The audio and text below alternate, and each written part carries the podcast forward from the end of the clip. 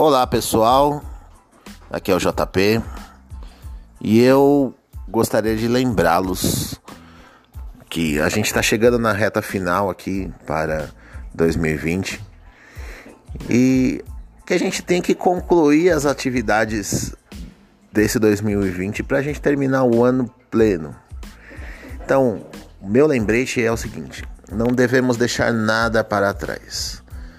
Vocês do primeiro ano, que são meus alunos do de literatura e de gramática, e vocês que são do segundo ano, que são meus alunos de é, leitura e produção de texto e gramática, todos têm atividades abertas até o dia 4.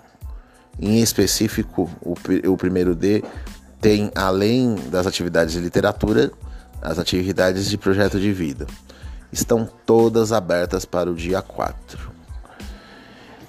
Vamos lá, gente. Vamos arredondar isso daqui para a gente terminar o ano bonito, o ano marcando golaços aqui. Tá bom? Um abraço.